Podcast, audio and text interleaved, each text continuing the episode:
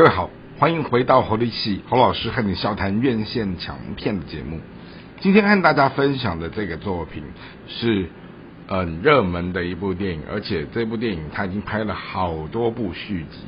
而每一部续集呢，只要它推出之后，肯定就是大卖座，好一个完全不会退流行的一种科幻冒险文本。即使我们都知道这一部戏它的整个故事内容的结构很简单，也没有什么演技可言，完全都是看在看所谓的声光特效，但是观众就是能够。很享受在这样的一种惊险刺激的爽片里，它就是《侏罗纪世界》。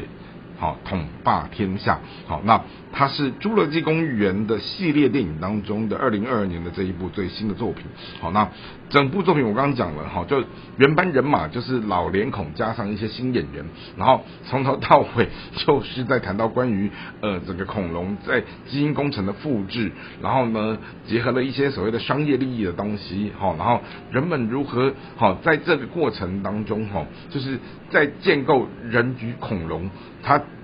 怎么能够共存在一起的生活的这样的一个愿景？那当然，这当中它处理关于人性的部分的话，就会有好人跟坏人。好，那回到了恐龙身上的利益纠葛的时候，他们就来去研究说，它到底应该怎么样哦，让这些恐龙可以接受控制，甚至于哦，恐龙怎么样能够去为他们带来更多的这样的一个商机哈，去巩固他们的人人类的这种利益熏心的这样的一个权利。好，那。此外呢，我们会看到就是说，哦，它的整个声光特效里面，每一只恐龙都做的超级逼真的哈。那当然，呃，所有的这些巨型的怪兽哈，包括恐龙，包括各种不是恐龙的这种所谓怪兽类的电影哈，当整个传播科技电影工业已经到达了相当的程度，特别是虚拟。动画、虚拟实境这样的一个技术，哦，已经非常逼真的时候，哦，那人们其实已经渐渐的都，我不能讲说他看腻了，而是说。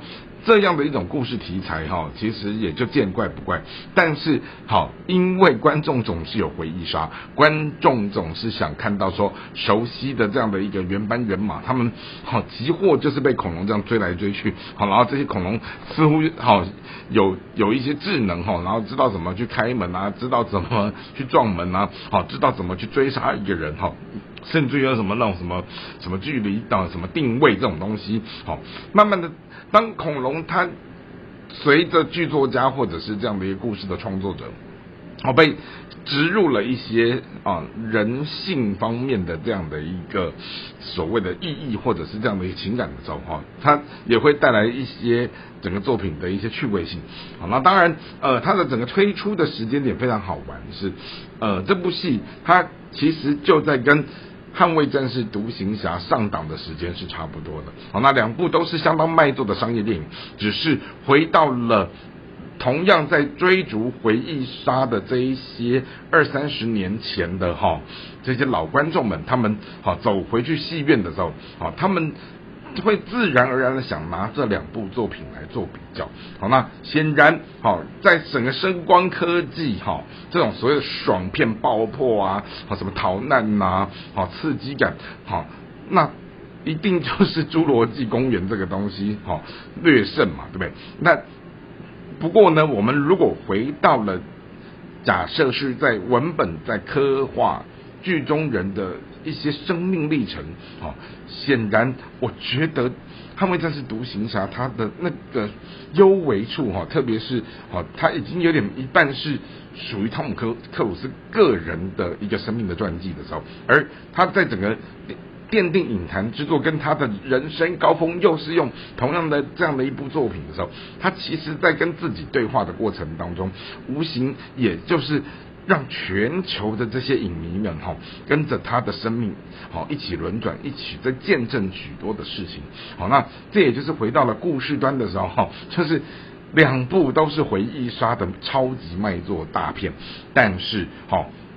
《侏罗纪公园》它的。整个结构相对就是很单纯，好，它就是我刚刚讲的，好标准爽片，好，然后就是看到，然后人被恐龙追来追去，好，然后这样的一个惊险刺激的爆破，好，然后我们去看一个逼真的动画，它怎么样做到好引人入胜，然后这些人呢，他也在这样的一个新旧的面孔当中穿插着回忆杀的时候，哈，让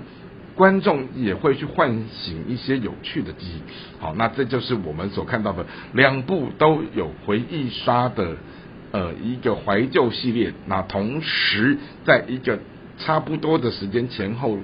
好礼拜上档的时候，好，它就是在瓜分票房，但是好。这完全就是爽到满足了观众，而观众也在如此的这样的一个电影工业哦，做这样的一个回忆系列的